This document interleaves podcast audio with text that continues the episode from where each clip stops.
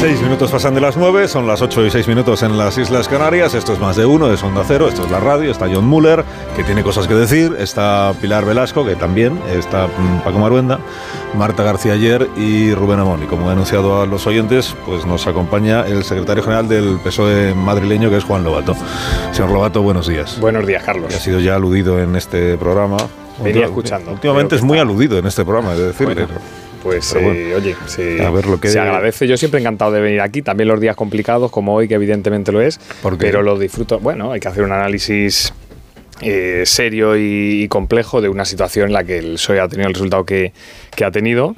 Pero vamos, yo siempre, siempre lo disfruto, incluso en los días complicados, que también hemos tenido otros días complicados en esta tertulia, en esta conversación, pero para mí es un placer. Y no solo un placer, creo que es una responsabilidad, honestamente lo pienso. Quizá eso viene de la política local, donde es verdad que los alcaldes eh, bueno, pues tenemos esa forma también de, interpretar lo que significa representar a la gente, pero para mí venir a un medio como este no es solo un placer, sino creo que mi trabajo y mi responsabilidad. Ahora que he mencionado los alcaldes, eh, hay explicaciones que se hacen ya en estas horas siguientes a las elecciones gallegas de por qué el PP ha conseguido mantener el 47% del voto, que 15 años después tampoco parece tan fácil.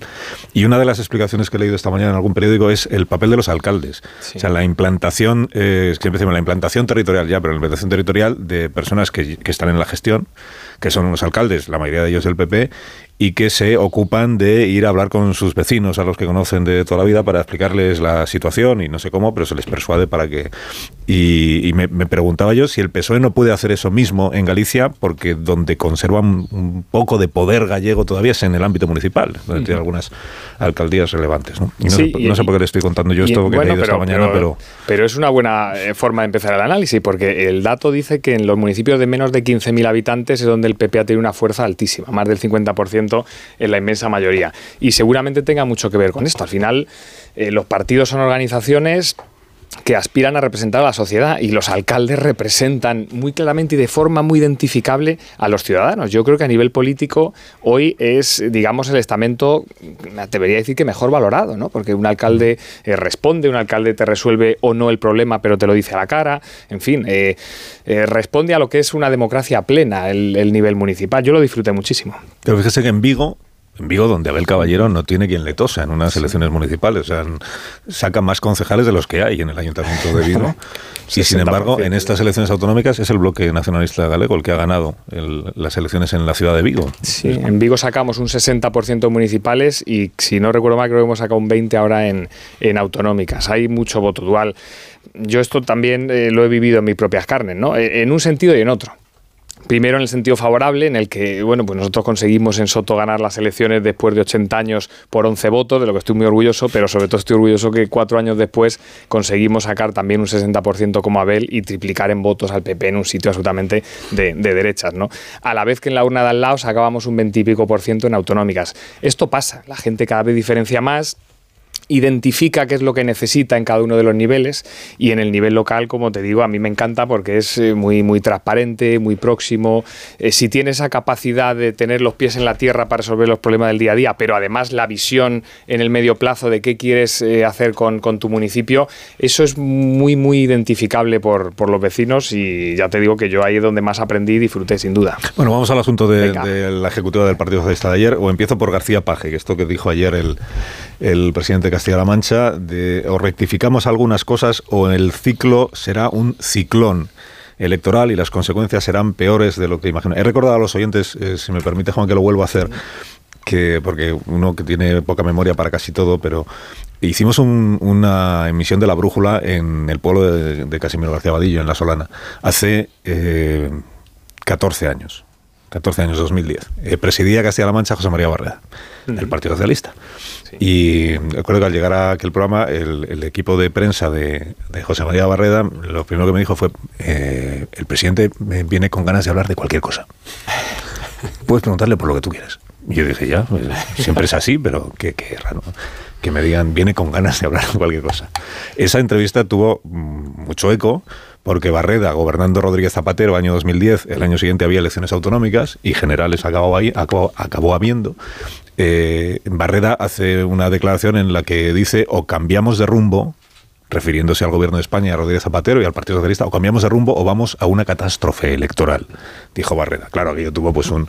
Y he recordado a los oyentes que es que esa misma frase o mismo, ese mismo diagnóstico lo había hecho el día anterior en otra emisora de radio el alcalde de Toledo, que se llamaba Emiliano García Paji.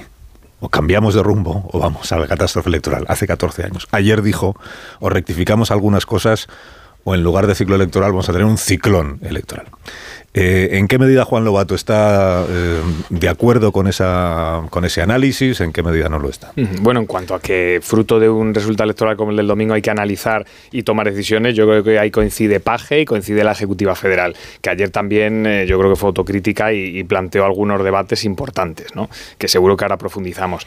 es evidente, cuando tienes un resultado complicado como nosotros tuvimos en Madrid, lo pongo en primera persona, pues te toca analizar y reflexionar. Y yo creo que ahora eh, eh, estamos aprovechando eh, a nivel general, no solo los políticos, también los analistas como vosotros, hacer la reflexión que no nos dio tiempo a hacer en las elecciones. Creo que lo decía antes Pilar en la, en la tertulia. La reflexión que no hicimos en mayo porque se convocaron unas elecciones generales y, no dio tiempo, pues esto nos ha devuelto a hacer esa reflexión. ¿no? Nosotros en Madrid nos comprometimos a hacerla y hemos empezado desde el principios de enero con asambleas por todos los territorios de, la Comunidad de Madrid. Ya hemos visto a más de mil militantes para tener una conversación continua con ellos y hacer ese análisis que yo creo que es imprescindible para tomar esas decisiones. ¿no? Por lo tanto, oye, resulta el domingo malo, sin paliativos, eh, que tiene explicaciones diversas seguro, pero que tiene eh, eh, consecuencias para el PSOE como partido nacional y en todos los territorios. Y yo creo que eso, ese análisis lo tenemos que hacer y, tomar las decisiones que corresponda entre todos y con el debate más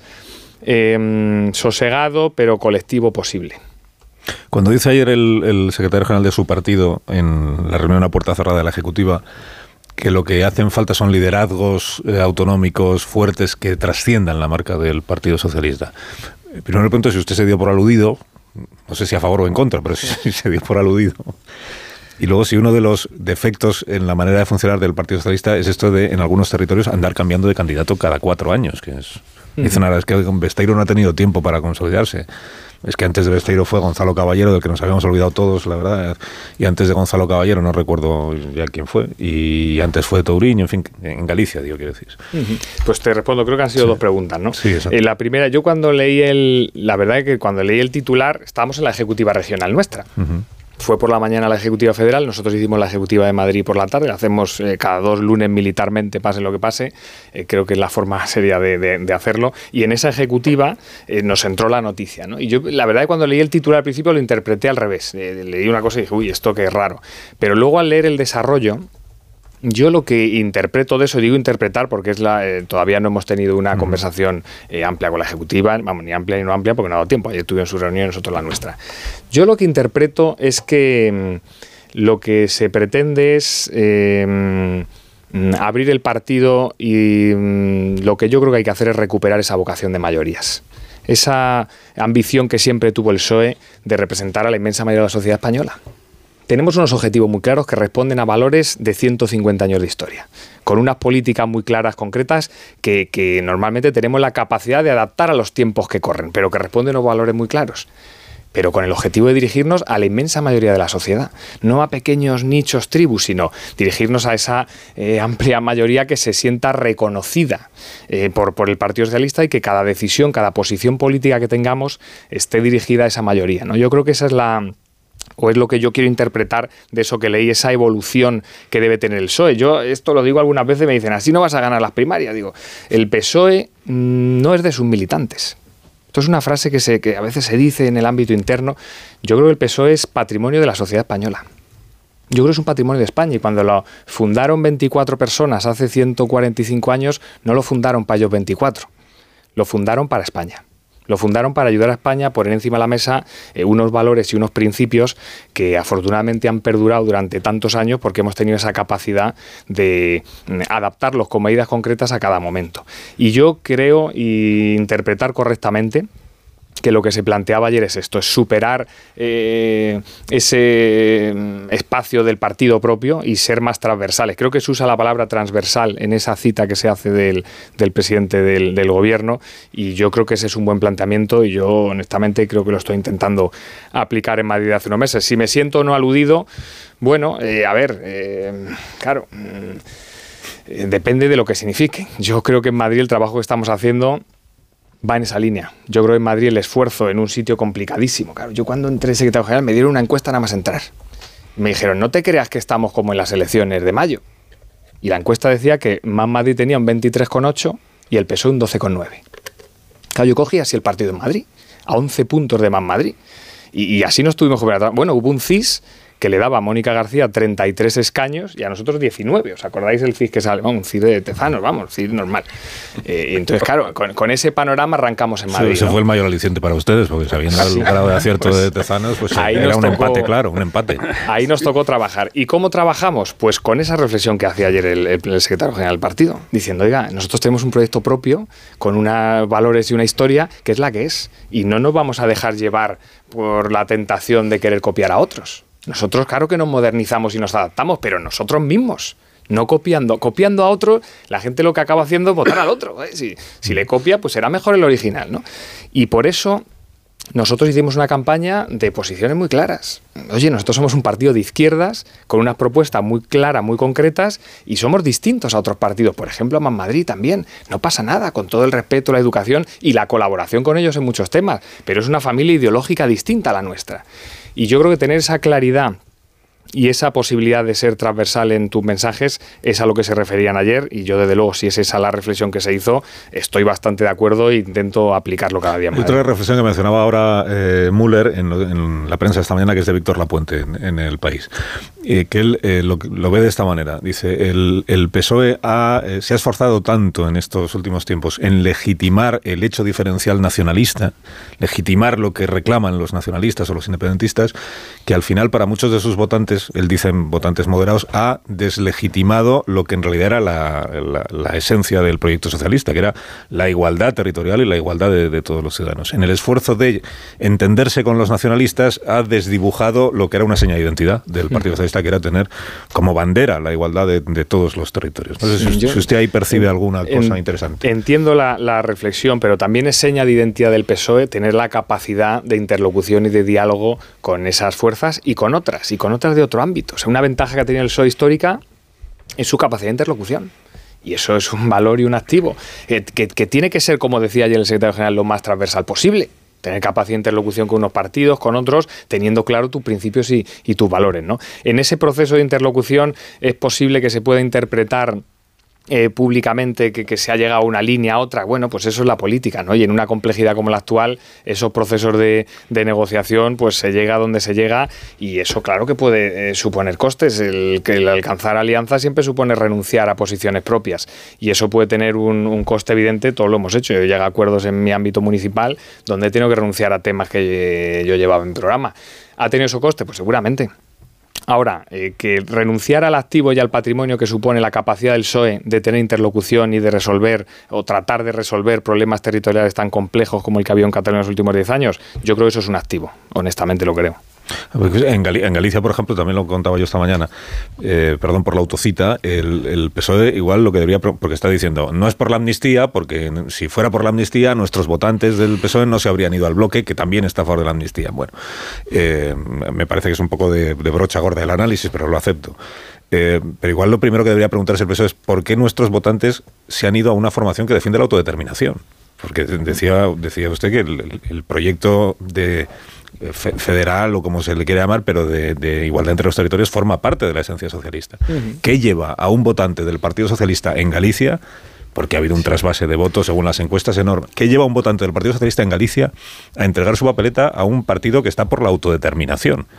que es bien poco compatible con lo que es el proyecto socialista. Sí, después de haber votado el PSOE hace pocos meses en elecciones generales, muchísimos de esos votantes que ahora se han ido al, al eh, Yo creo que, yo no soy un experto en política gallega, eh, pero sí estaba ahí en la campaña y sí que eh, yo creo que el, que el análisis que se hace de la poca posibilidad que ha tenido el candidato del mm. PSOE, que lleva cuatro, cuatro meses, decía Marta antes, no sé si son cinco, pero vamos, cuatro o cinco meses, eso eh, evidentemente te hace perder mucha fuerza. Y yo no sé en el ejemplo gallego, pues ya te digo que no soy experto, pero sí sé en el madrileño cuando nosotros nos vimos 11 puntos por detrás, eh, claro que hay esa tentación de cómo recuperamos este espacio. Oye, para llegar como llegamos en Madrid, a ser eh, el partido que más creció en las últimas elecciones autonómicas, recortarle a Superayuso en ese momento, recortarle 50.000 votos en Madrid en ese momento, con los problemas que tenía el PSOE, tuvimos que hacer cosas que yo creo que, que, aunque en el corto plazo no se vieran muy claras, en el medio sí, que es mantener esa posición propia. Se consigue eso con cuatro meses de trabajo, es muy difícil.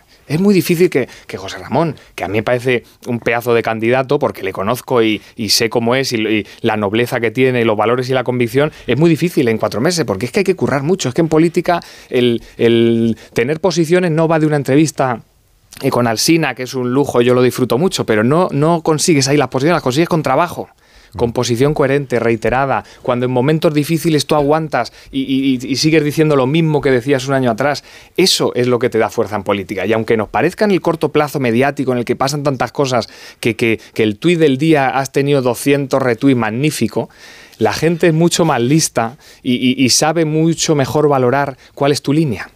Y a lo mejor no se acuerdan de lo que proponías pero sí se acuerdan de lo que transmitías. Y a mí esto me pasa mucho por la calle. Me, me el otro día te escuché, no me acuerdo muy bien de qué hablabas, pero me gustó mucho y el tono y, bien y la educación. Pues eso, eso es. me pasa al revés. ¿eh? Me, me, acuerdo muy bien de lo que hablaba usted, pero estoy en, contra. Eh, también pasa, también pasa, claro, porque eso sí.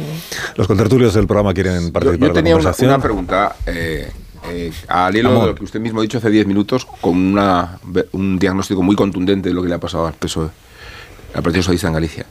Eh, si viene aquí con miedo a que sus comentarios puedan herir en Ferraz, si en el partido hay una cierta omertad respecto a Sánchez, si está corriendo algún peligro hoy por hablar en esta, contundencia, visto que eh, o, es Paje o es usted quienes eh, nos trasladan visiones que discrepan con la línea oficial con el mm. oficialismo. Bueno, hasta ahora discrepa poco. Muy poco. el único miedo aquí es enfrentarte a Rubén Amón en un debate y en una tertulia. Es el único miedo que tengo. No, pero, pero hablando en serio, porque es eh, una buena pregunta, yo creo que con, con miedo no se puede hacer política.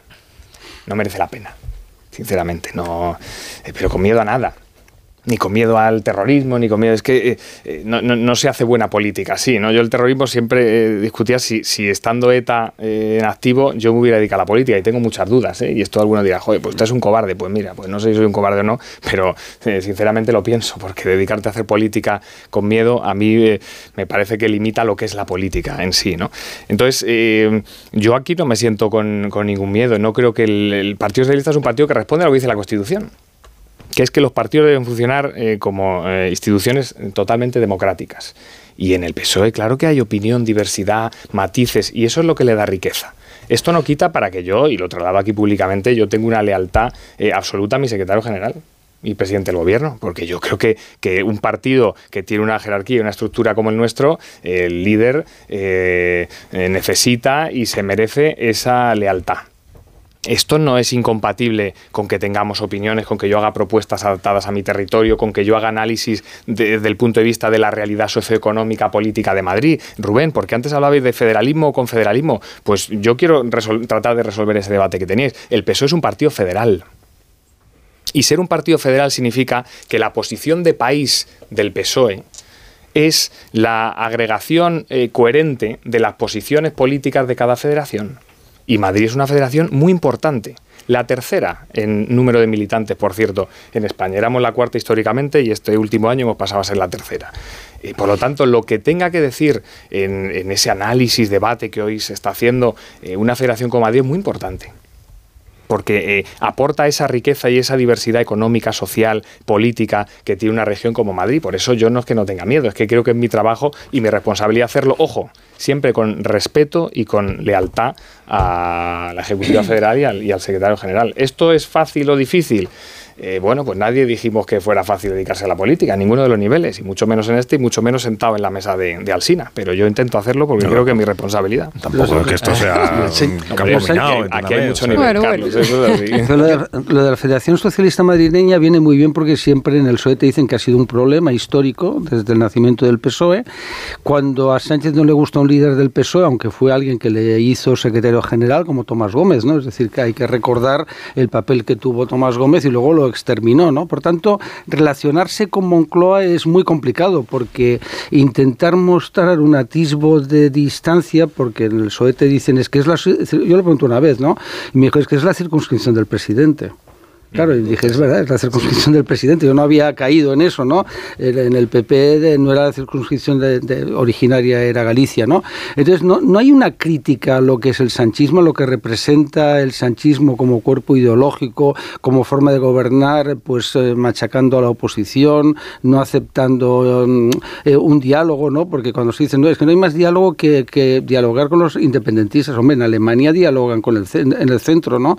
no, no ¿Por qué no surge alguien en el que diga, o a lo mejor yo estoy equivocado y es el buen camino y en las próximas generales pues vuelve a recuperar una mayoría absoluta como Felipe dicho irónicamente. Bueno, pero, Paco, fíjate, si hacemos un, análisis de cuál es la utilidad que tiene el PSOE, ¿no? que yo decía antes, no es de sus militantes, es de España, y dices, oye, ¿se han aplicado los valores históricos del PSOE a la acción política y a las medidas concretas para España en los últimos cinco años? Yo creo que sí. Yo creo que la política de becas récord que ha habido, eh, la revalorización de las pensiones, la reforma laboral, la subida del salario mínimo, ojo, en Madrid 380.000 personas que se les ha subido el sueldo directamente por la subida del salario mínimo, especialmente, ojo, mujeres y jóvenes. Es decir, objetivamente, los valores del PSOE se han aplicado eh, con éxito y con eficacia en los últimos cinco años. Y esto, eh, oye, también para ser justos, yo creo que merece la pena aplicarlo y decirlo con claridad. Eh, a partir de ahí, análisis de un resultado como el del domingo, pues claro, pues oye, intentamos hacerlo, ya digo, con respeto y, y con lealtad, pero tratando de aportar esos matices y ese enriquecimiento que creo que puede tener. Lo que se dijo ayer en la Ejecutiva, yo creo que es muy interesante el debate sobre la transversalidad y, la superación más allá de la base SOE del, partido. Y eso es un pedazo de debate el que abrió ayer el presidente del gobierno con, este, con este análisis. Pues oye, eh, eh, ¿esto supone un cambio o no? No lo sé, pero desde luego es algo muy importante que... ¿Qué cree usted que significa la, transversalidad? O sea, ¿qué, cree que está, que está pensando el el secretario general de su partido cuando eh, aboga por ampliar la base? ¿Por ampliarla en qué dirección? Por así. Yo creo que en todas las direcciones, que es la ventaja que ha tenido siempre el PSOE. El PSOE es un partido que, que, cuando ha tenido grandes éxitos electorales porque se ha dirigido a la inmensa mayoría, a gente más de izquierda de lo que representa los valores de la socialdemocracia, a gente más moderada, y no solo en términos de izquierda-derecha, sino en términos de, de, cómo se hace política, ¿no? Mm, de las formas también. Yo creo que, que ese mensaje que yo últimamente se lo escucho al presidente del gobierno de, ofrecer grandes acuerdos, lo hemos visto con la Constitución, ojalá lo veamos con el Consejo General del, Poder Judicial, pues eh, oye, eh, ir hacia ese camino de tratar de tener entendimientos más amplios es lo que al PSOE le ha dado la capacidad de dirigirse y de generar confianza y simpatía en amplias mayorías de, de la sociedad. Yo creo que ahí es donde tenemos que profundizar decía ayer el, secretario general, en esos ámbitos territoriales de las comunidades autónomas, es decir, que entre comillas es un encargo que también nos hace a nosotros, pues, eh, pues vamos a, intentar hacerlo. Yo creo que buen camino. Señor Lobato, coincide usted con García Paje la necesidad de esa reflexión en un partido como el PSOE después de resultados electorales 28M y también Galicia, pero García Paje también ha celebrado que el Partido Popular haya mantenido la mayoría absoluta porque si la hubiera perdido, ha dicho, habría legitimado la ley de amnistía.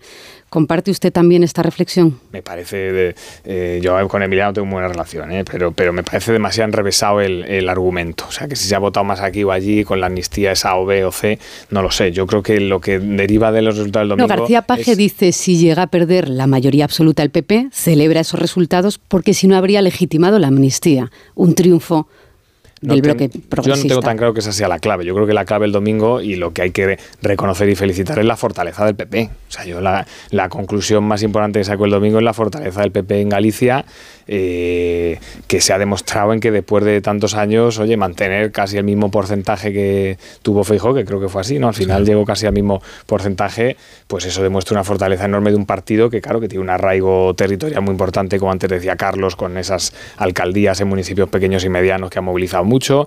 Y bueno, pues yo creo que esa es la principal conclusión. Lo otro no lo sé. Si hubiera habido a la vez un referéndum con un aspa, ¿está usted de acuerdo sí o no con esto? Pues podríamos sacar conclusiones, pero así... pero lo más parecido que tiene el Partido Socialista a, lo que es el PP en Galicia, eh, lo más parecido casi a La Mancha donde tiene mayoría absoluta, donde tiene una implantación territorial enorme en los municipios, en las diputaciones, en fin.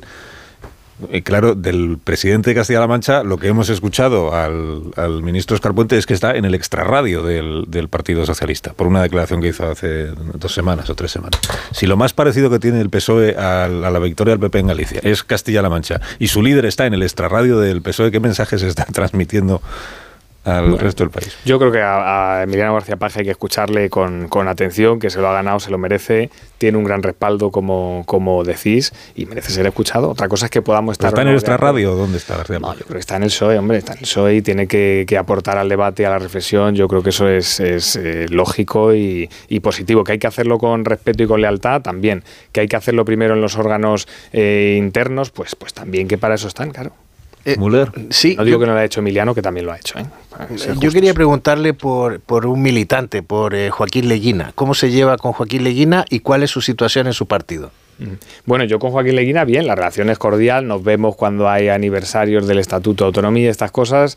Y la verdad es que conmigo ha sido muy respetuoso y muy educado siempre, incluso me ha trasladado ánimos en alguna ocasión y, bueno, pues oye, eh, para nosotros es que es el único presidente socialista que hubo en la Comunidad de Madrid, por eso eh, nosotros cuando visitamos los territorios, que yo me hincho a visitar territorios, al final el colegio que se ha hecho, el centro de salud, es que no hay infraestructura que no haya hecho Joaquín eh, Leguina y que haya hecho el PSOE Pero lo de los están expulsando del partido. Bueno, yo creo que está ya expulsado, si no yo no soy el fontanero, o sea, no conozco la fontanería al partido bien, pero yo creo que se hizo ya el expediente. ¿Pero él estaba sometido a su disciplina o a la de Pedro Sánchez o de quién? Eso depende de, Ferraz. Los expedientes los, los, tramitan allí, pero fue por unas, si no recuerdo mal, que no me lo sé muy bien, ¿eh? pero creo que hubo unas declaraciones en las que apoyó a, no sé si Aguirre o Ayuso ya, la verdad, me estoy... Eh, Ayuso, creo. Ayuso. Pues hizo unas declaraciones como apoyando, claro, pues evidentemente un partido, entre otras cosas, tiene entre sus normas que sus militantes deben apoyar a su partido y no al partido contrario, ¿no? Entonces ahí, pues ese, o sea, ese expediente es, lógico. Que yo lo he dicho alguna vez públicamente, a mí me hubiera gustado que el fin hubiera sido otro. ¿eh?